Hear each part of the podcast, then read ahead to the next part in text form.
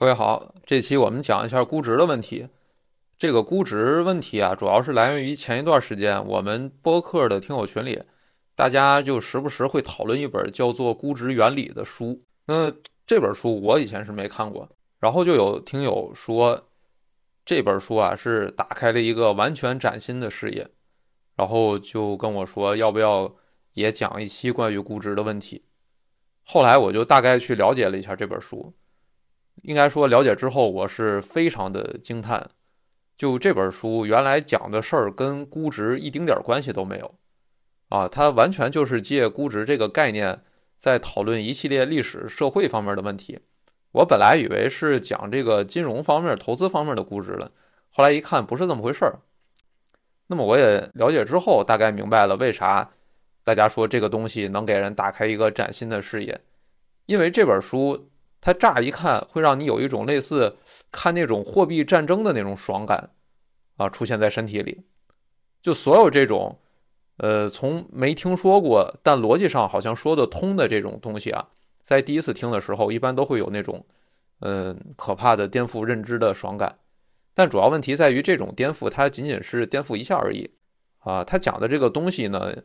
应该说不用你特别的去积累多少知识，你可能冷静下来几个礼拜之后。再细琢磨琢磨，就会觉得好像很多事儿不是那么对啊。这里我想说一下，就这本书其实是现在市面上很流行的一种意识形态，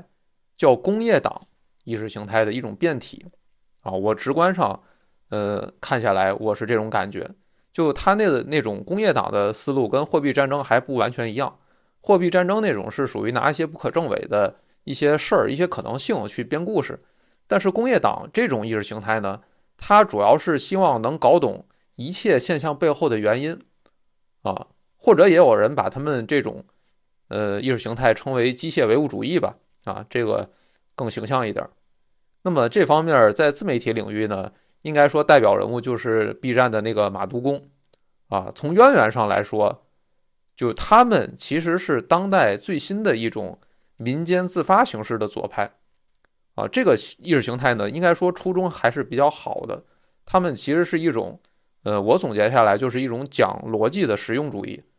啊，啥意思呢？就他们的初衷其实首先是为了解决现实世界中存在的很多具体问题，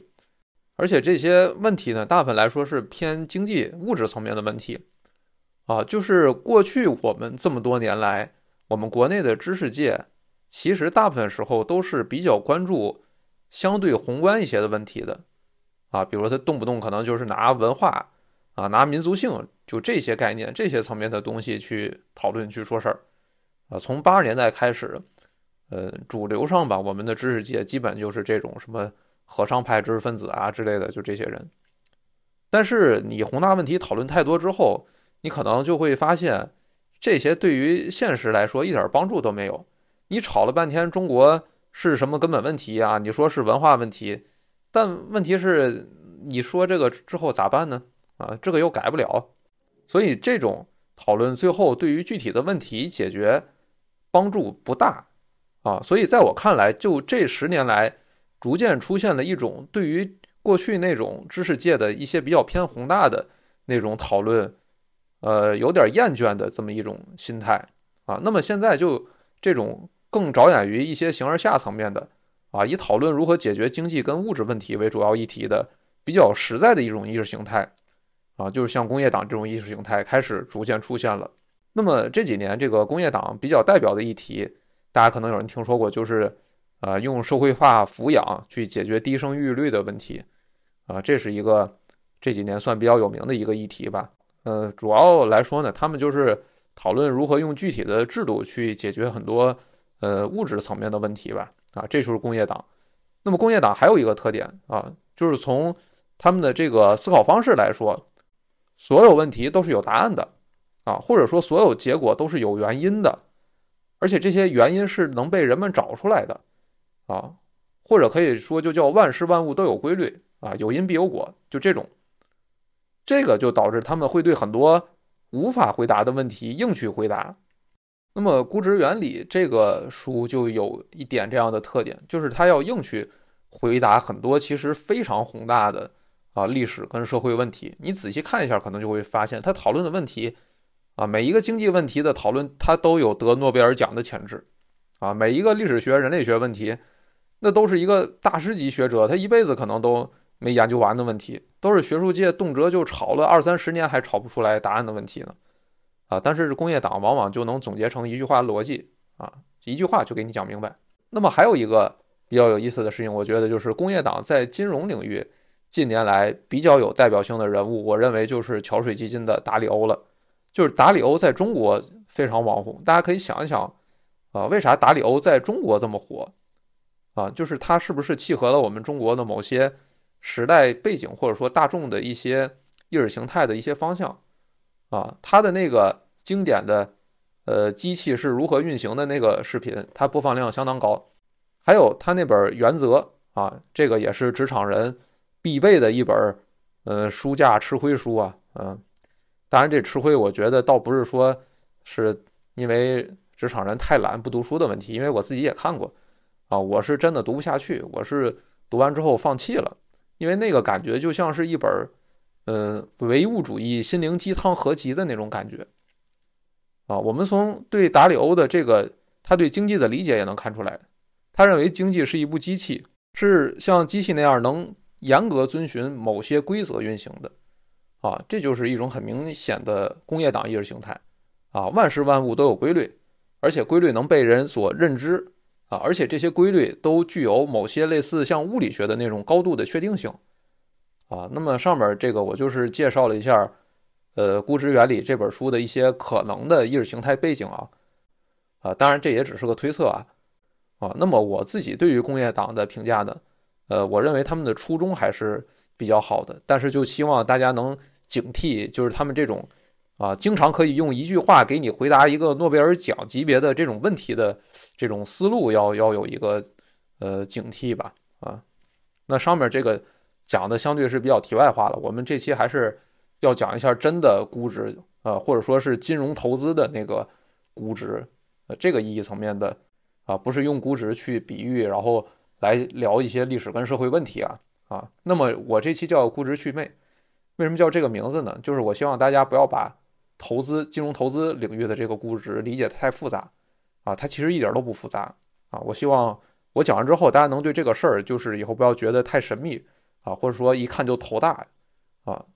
那么我这期讲的内容呢，实际上是和第十五期播客是有一些重复的，啊，应该说是对那期播客的一个扩展，大家也可以结合第十五期播客一块儿听，嗯，那我们接下来就开始讲估值，呃，那我们首先从这个教科书的这个经典讲法啊开始，就是教科书一般来说呢，把估值分成两种估值方法。一个叫绝对估值法，一个叫相对估值法。那所谓绝对估值法，嗯，听我这播客的好像有很多本身也就是学金融或者学经管类的，甚至很多可能就是做金融工作的。嗯，大家如果去看过，或者说你自学过，去那个看那个估值那一个章节的话，就各种经管的教科书可能都会有估值那一个章节。它一般的写法就是上来先讲绝对估值法，啊，啥是绝对估值法呢？就是未来现金流啊折现啊，然后这个你估值也就是企业价值就等于啊分子是未来现金流量，然后分母除以一个折现率啊，或者说预期回报率啊，这就是绝对估值法。然后第二种叫相对估值法啊，也有叫这个市价比率法的。呃，这种估值方法就是企业的价值等于它的这个 P/E。啊，乘以净利润，那么 P/E 呢，就是这个市盈率啊，中文，当然还有其他几种，比如说 P/S、P/B 啊，啊，这个市销率啊、市净率啊，那分别对应成的就是不一样的指标。那么这两种估值法，它一般给你讲完公式跟算的方法之后就完了，就这其实是一个教科书最大的问题。就我们说我们研究估值啊，我们要回答的问题，难道不是说？这一个东西到底值多少钱，应该怎么估出来吗？我们要回答的终极问题不就是这个吗？对吧？你给我个杯子，你给我个椅子，啊，或者还是你给我个房子，啊，我到底怎么算出来这个东西它应该值多少钱呢？啊，这是我们要回答的核心问题。但是教科书怎么给你讲？他给你讲一堆公式啊，什么这个现金流量折现啊除以折现率等于企业价值，然后这个完事儿了。那关键是那个未来现金流量它怎么来？然后这个折现率它怎么来？当然他会给你一个呃一些一些这个参考的一些呃算法的啊，但是那些大家仔细看一下也会发现，那个其实根本不具什么实操性。那我们一个一个说啊，首先说这个绝对估值法，这个价值等于未来现金流量除以折现率。那么这个方法在分子这一端，它要求你预测出来这个企业未来每一年它能赚到的钱是多少。但问题就来了，我咋知道这个企业它未来每年能赚多少钱呢？我有这么大把握能估出来吗？啊，这就是第一个问题。就教科书其实没告诉我。们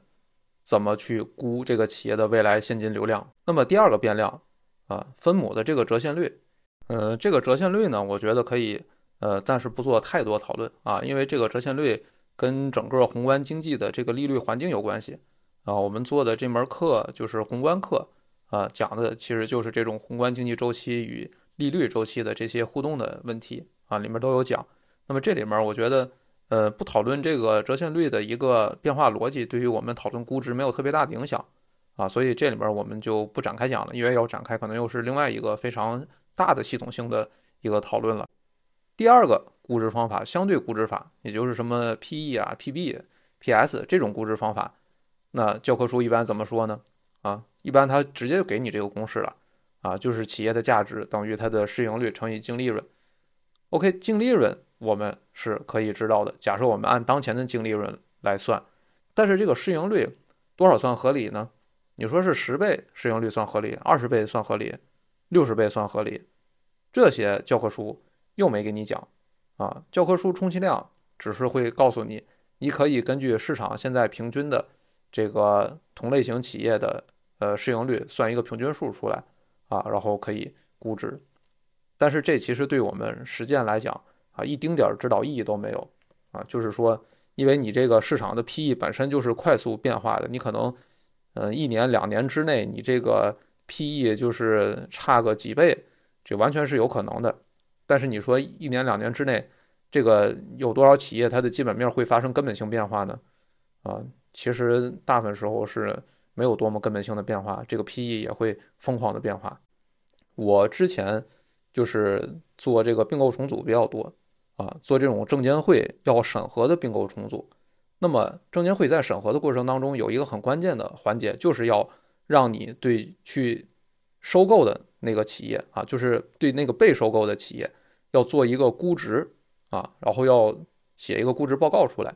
啊。我们过去做并购重组给证监会审核很重要的一个环节就是这个环节。那么这个估值报告应该来说，它既然是要经过官方审核的。那应该说，它是在实践当中最，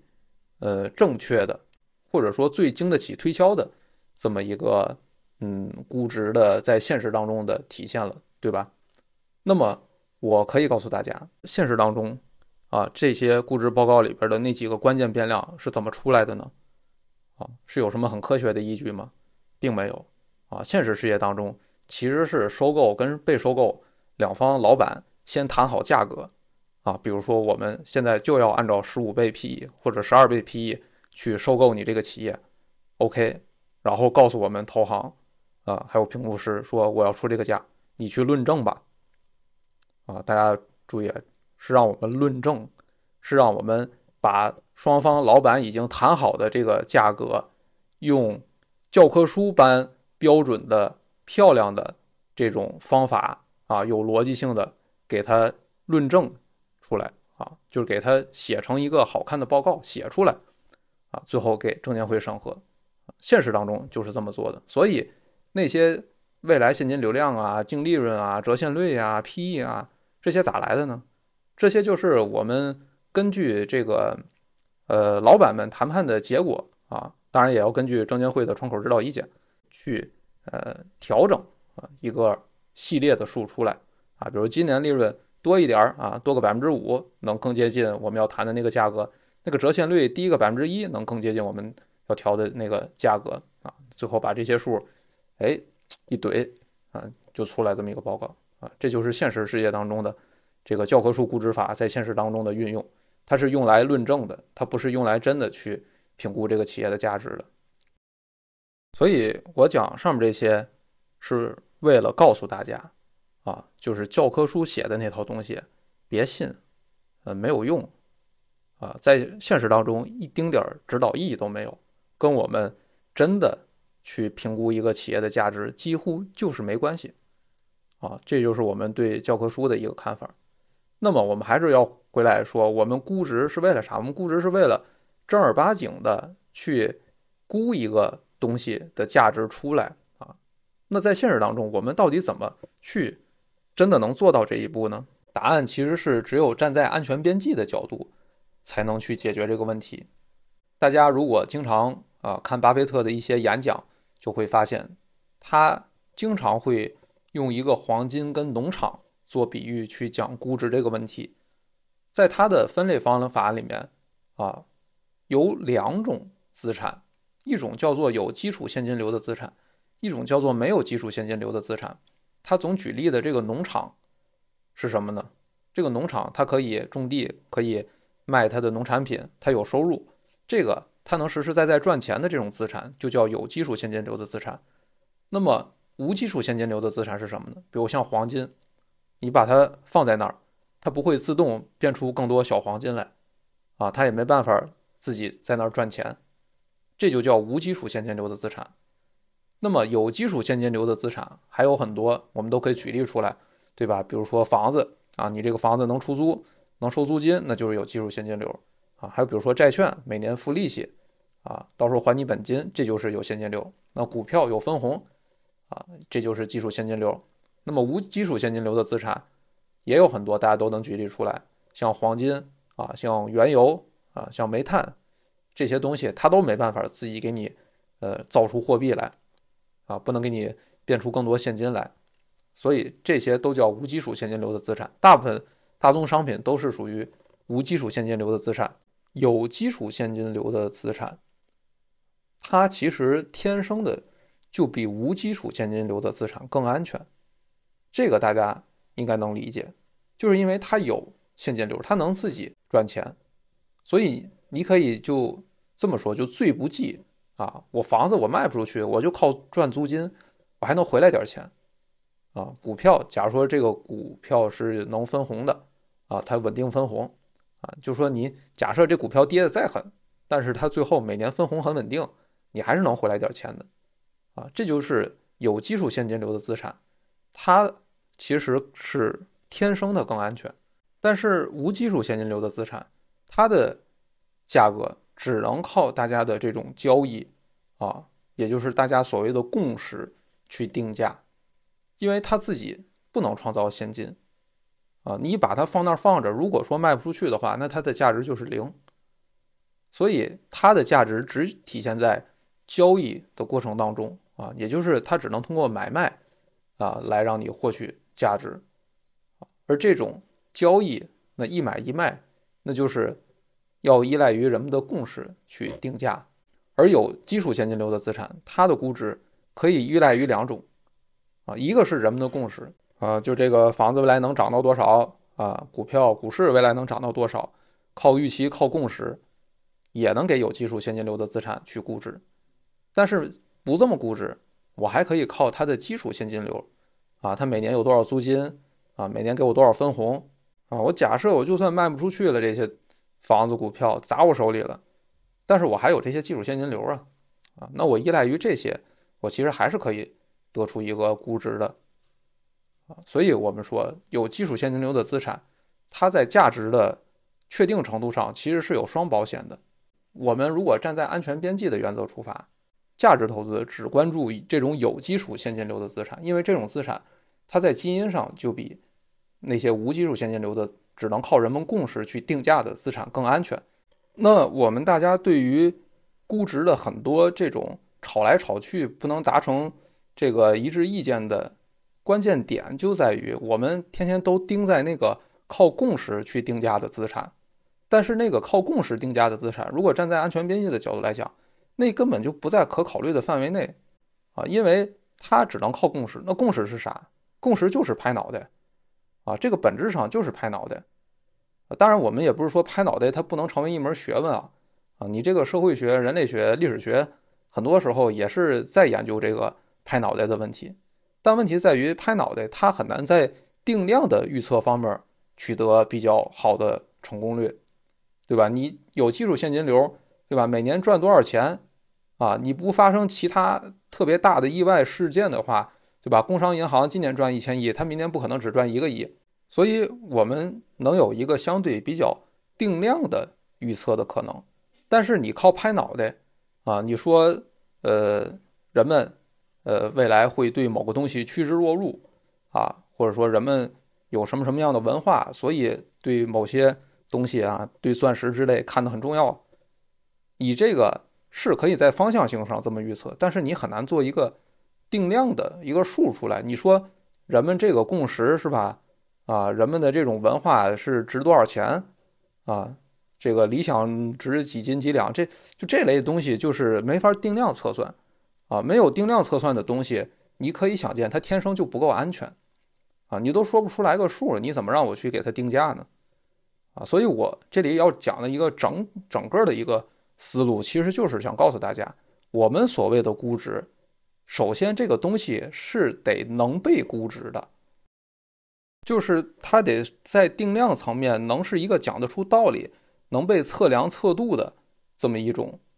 资产，这才叫可以估值。但不是所有的资产，甚至说大部分资产，其实根本就没有办法做到这种在定量的层面能有比较确定性的给你分析，然后给你估出个数来。那大部分东西所谓就是靠共识，那靠共识，那就是拍脑袋。所以我们。这里想强调，估值第一个不是直接上来就去给一个东西就估啊多少钱多少钱，而是你先思考一下这个东西它具不具备在定量层面被估出来值的一个可能性啊，它能不能被估出来一个值啊？如果你这个估值你说来说去啊讲了半天理由论证了半天，最后就是一个拍脑袋，那这个估值其实没意义啊，所以这种。东西浪费了我们人类的大量时间，也浪费了初学者大量的这个精力去讨论那些啊市场上怎么给这定价，怎么给那定价啊，是靠人们的什么预期？这些事儿其实都错了啊，这些就前提都错了，这都属于是你在蒙古国找海军司令干这种事儿了，就是你非要去干那个没有的事儿啊，你得先去地图上看看这地儿有没有海，你再说。他有没有海军司令啊？但是大部分人先不关注这个地图的问题，现在上来直接就去一头扎进去，去去去找那个不存在的东西了啊！这个其实是对估值，尤其金融资产估值这件事儿普遍存在的一个最大的误解啊！所以我们说，我们真想估值，第一步先确定这东西它能不能被估值啊？那么一个能被估值的东西。它首先肯定是我们说的，它得是一个有基础现金流的资产，啊，我们就是根据它的基础现金流这个非常确定的东西去估值，这是第一步，它可估值。那第二步，它的这个基础现金流得有可预测性，得有可分析性，就是说，如果它的这个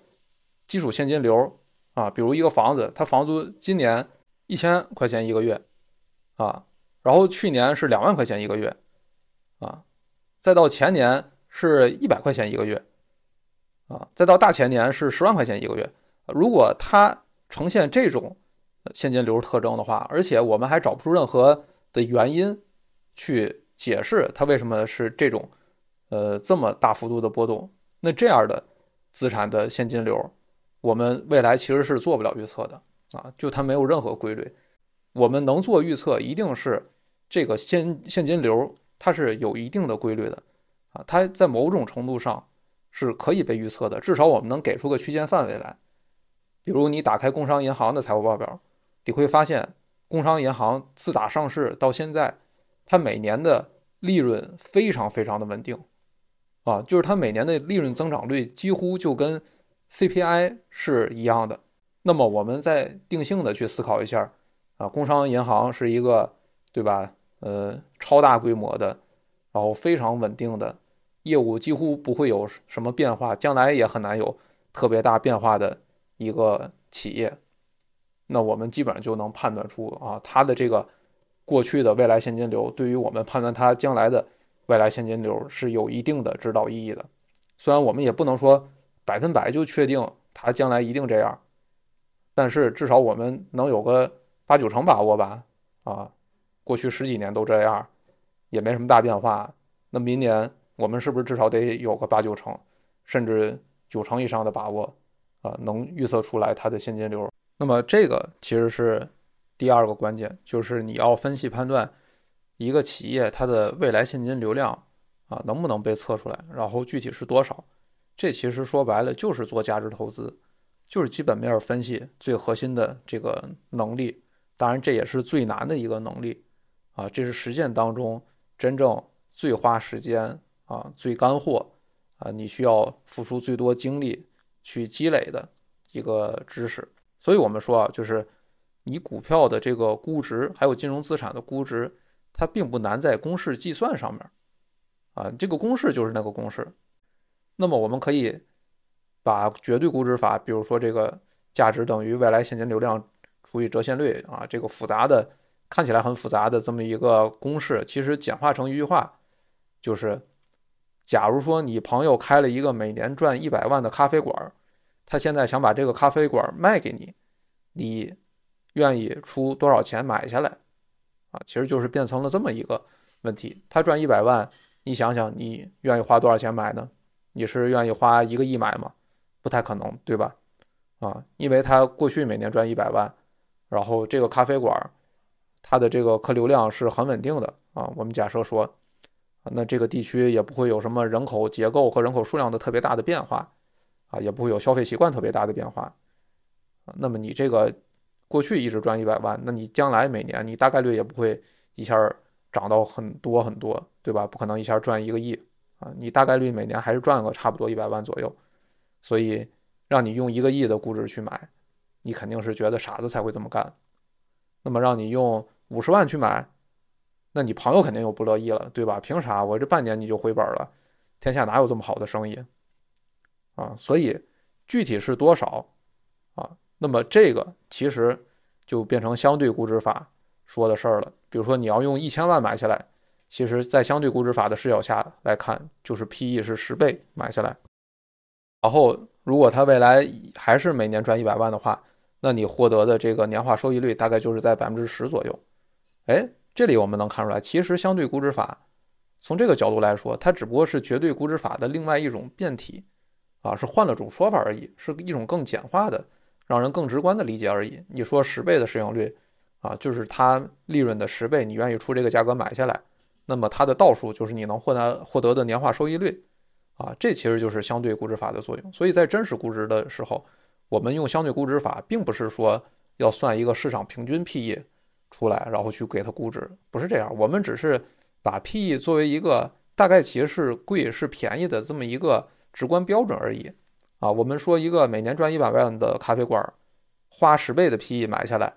应该算是一个相对公允啊，不能说便宜，也不能说贵的价格。但是如果说给你一倍 PE 或者两倍 PE，卖给你，那我们可以很直观的感觉到这应该是一个便宜的价格，对吧？一年两年就回本了。现在哪有这么多好生意，对吧？大部分这个，嗯，资金体量相对大的项目，那都是至少五六年的这个呃成本回收期的啊。所以相对估值法啊，重要的不是说呃 PE 多少是合理的，而是说 PE 只是一个我们对绝对估值法的一个简化的。一个方便使用的一个指标啊，所以从这个角度来说，绝对估值法、相对估值法说的都是一回事儿啊，是都是回答一个问题啊，就这些公式都能转化成一句话，就是你朋友开的一个每年赚一百万的咖啡馆，你愿意出多少钱买下来啊，就可以转化成这句话。那么这种估值的过程啊，其实就是在分析它的基本面儿啊，分析它的行业。本质上跟你自己要创业、要做一门生意、要做的那些前期调研工作其实是一样的，啊，就你去投资一个公司，你要做的尽职调查，跟你自己要创业，啊，或者说跟你要加入一家新的公司，看看这个公司未来有没有前景，要做的工作都是一样的啊。所以我们说价值投资啊，金融这个事儿，它不只是一个金融的问题，金融的核心能力是能当实业的诸葛亮啊，是能看出实业的规律啊，这是核心的能力。你做实业做得好，你就可以一点都不懂金融吗？啊，其实不是。如果你实业做得好，你能把实业的规律看透，那你就是最懂金融的那个人啊！你已经把金融最难最难的那个点，你已经掌握了啊！这就是我们说的这个，呃，价值投资其实本质上就是实业投资在金融当中的一个应用而已啊！最难的那个点啊，还是去估计这个基础资产。基础现金流啊，也就是所谓看懂生意，就这个环节才是最难、最见功夫的啊。这个我们就把呃股票估值的一个基本原理讲完了。在实操当中，我如果我们去做股市投资的话，到底多少算便宜，多少算贵呢？啊，这个问题呢，在呃我最开始说的第十五期播客已经有了比较详细的这个回答跟论证了。这里我直接给大家一个答案啊，我们就说在二级市场上啊，一个比较。低估的价格一般是多少啊？一般来说，一个无成长性的股票市盈率在十倍左右，我们算它是一个比较合理的啊，不能算低估，只能算一个比较合理的啊。如果它比如说到了十倍以下，到了五倍左右，这个一般我们就能认为是比较低估了。那么一个有成长性的股票，它的市盈率一般来说低点在二十倍左右。那如果它到了二十倍以下，啊，我们可以认为它已经进入到了低估的区间了。那么为什么呃无成长性的是十倍算合理，有成长性的是二十倍算低估？这个数怎么来的呢？啊，这个呃，我认为从逻辑上来讲，首先从历史经验来讲，这个没问题啊，这都被历史被市场已经反复呃多少年多少轮周期验证过的低点就是这个水平。我们这里说一下这个逻辑上为什么这个数是可能。我觉得还是跟人的一些心理特征有关系。首先，我们说无成长性的股票，它每年赚的钱是类似的。假设说它每年都稳定分红的话，那实际上它的这种，